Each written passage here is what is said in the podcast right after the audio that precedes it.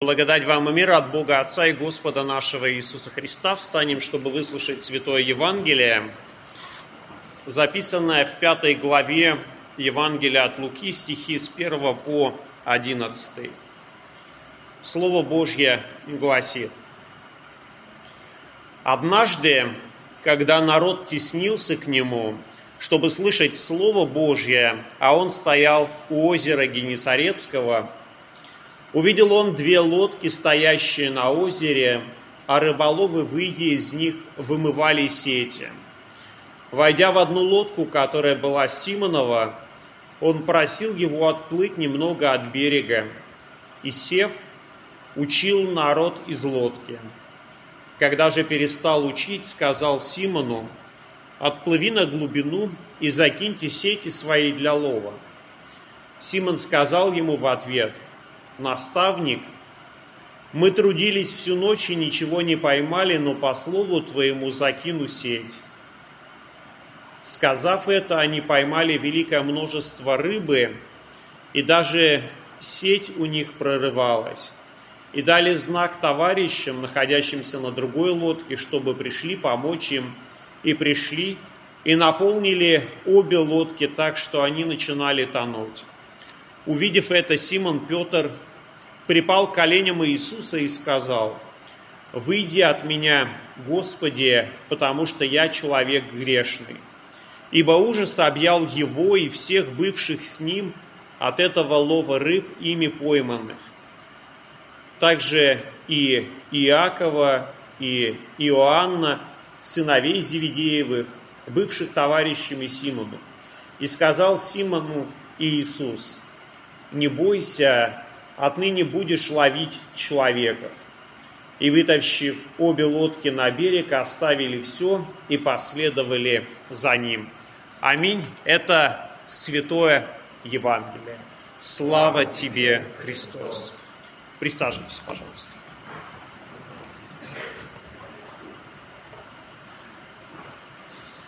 В начале сегодняшнего Евангелия есть очень одно интересное обстоятельство, о котором говорит евангелист, а, он говорит, что народ теснился к нему.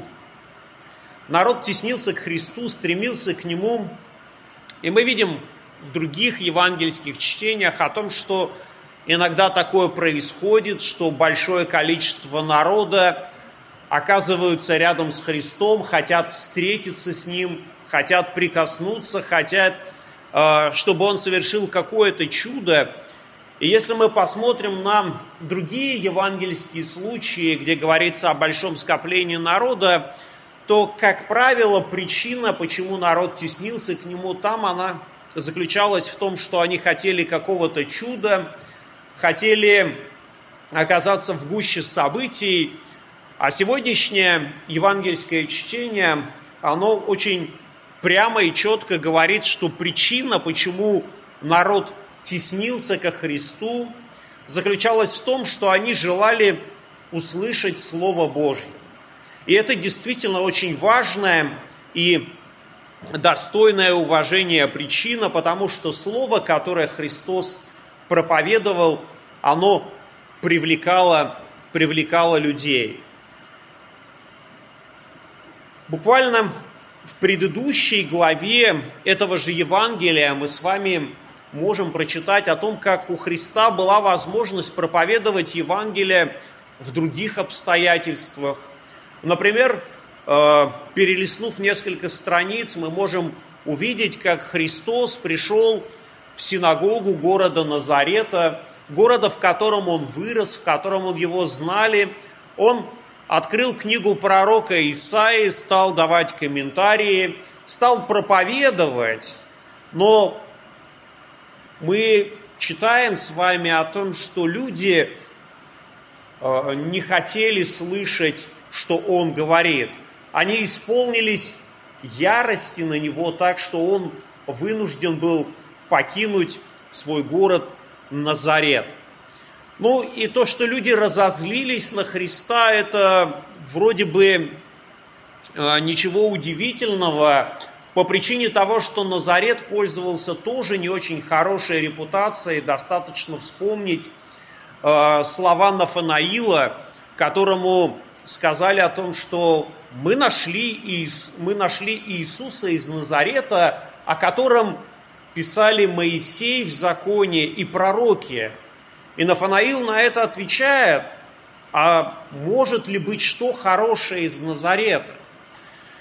Христос покидает Назарет, оказывается в городе под названием Капернаум, который на долгое время становится его городом, где он проповедует Евангелие, совершает различные чудеса, и это становится тоже таким очень важным местом для его проповеди, но и о нем Христос однажды произнесет такие слова. «И ты, Капернаум, до неба вознесшийся, до ада не свергнешься.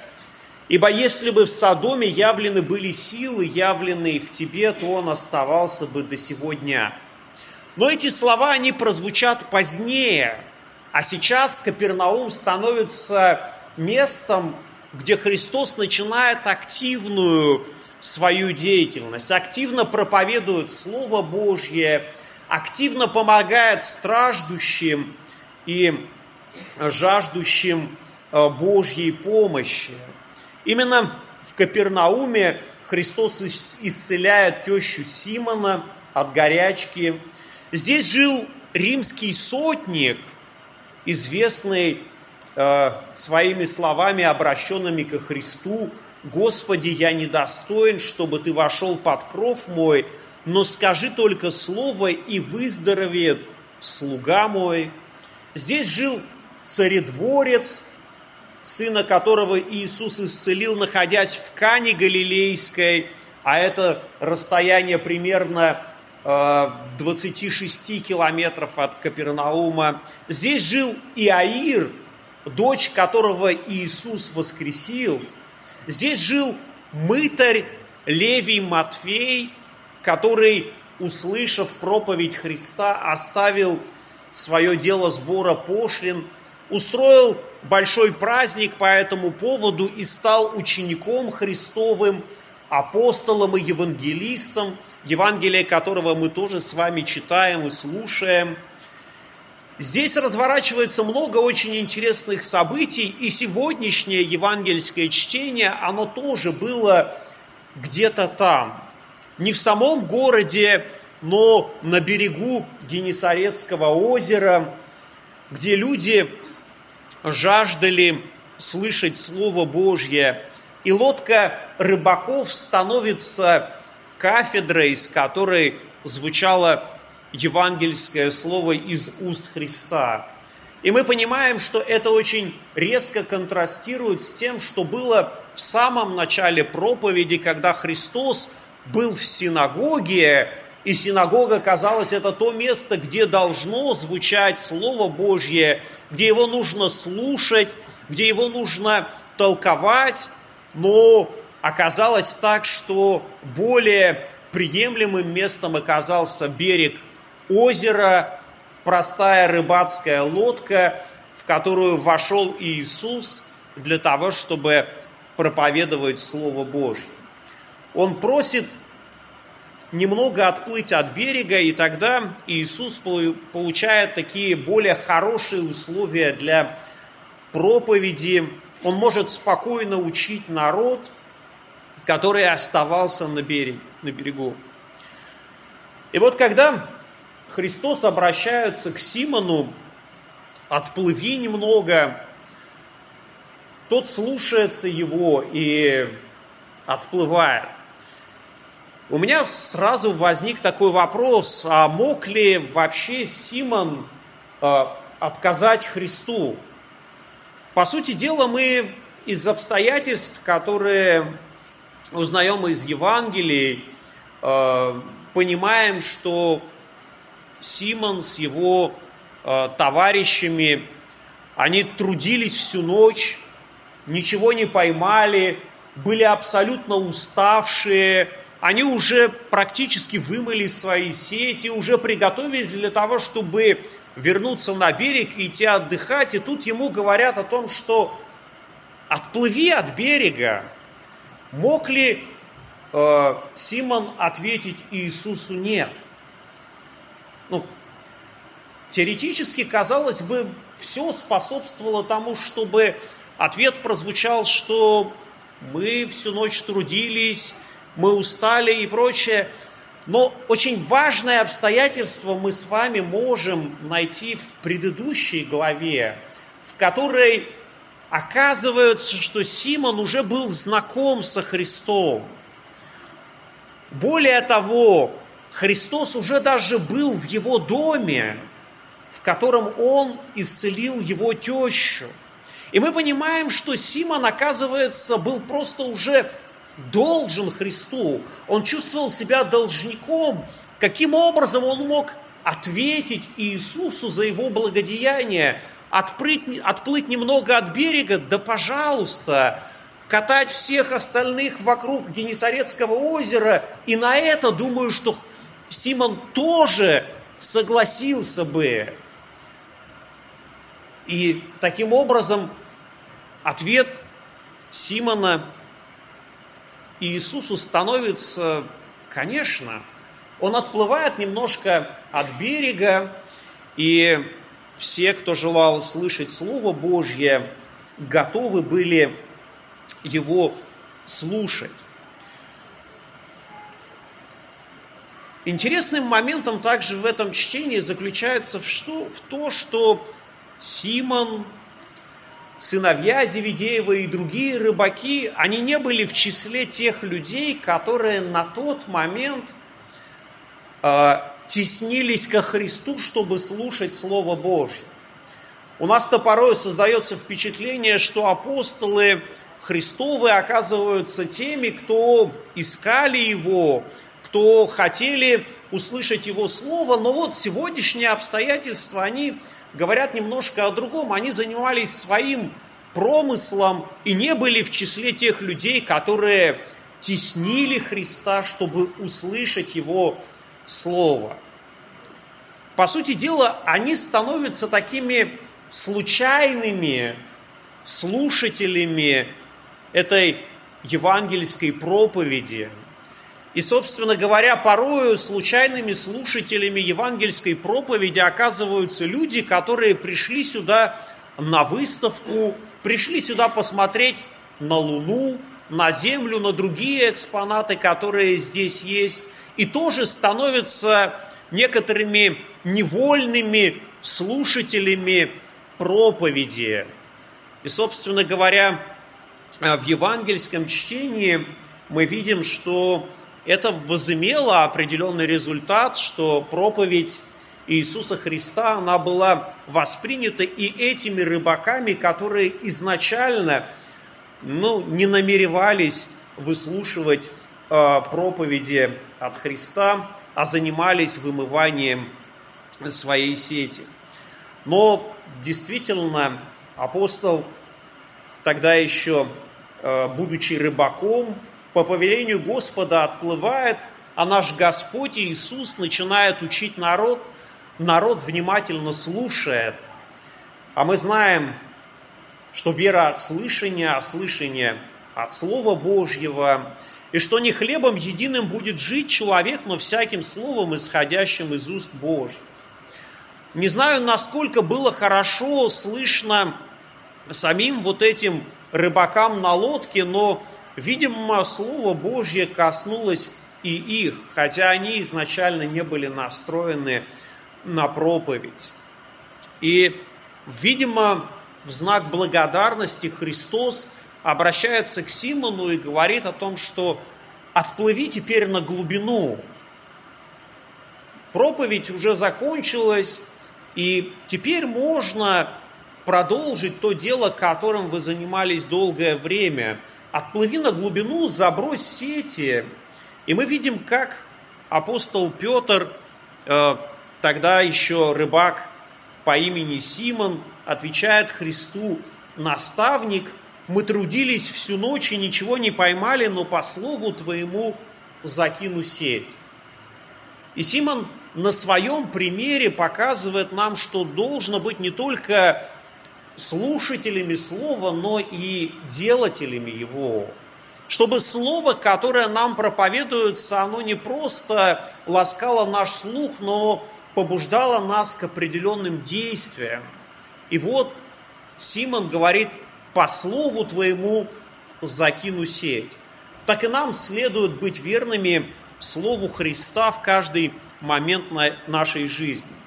Когда рыбаки закинули снова свои сети, которые уже были починены, вычищены, то улов оказался настолько огромным, что пришлось звать других рыбаков. Другие рыбаки оставались там, видимо, э, ближе к берегу, потому что пришлось знаками подавать им э, призыв, чтобы они пришли на помощь. И, собственно говоря, вот улов оказался настолько большой, настолько впечатлительный, что и лодка Симонова оказалась наполнена рыбой, и вторая лодка, так что они начинали, начинали тонуть. И мы видим, что вот этот чрезвычайно большой улов, он оказывает очень большое впечатление на всех. Прежде всего на самого Симона, который просто припадает к ногам Христа и умоляет, выйди от меня, ибо я человек грешный. И вот к тому чувству долга, которое у него уже было ко Христу, добавляется еще одно чувство.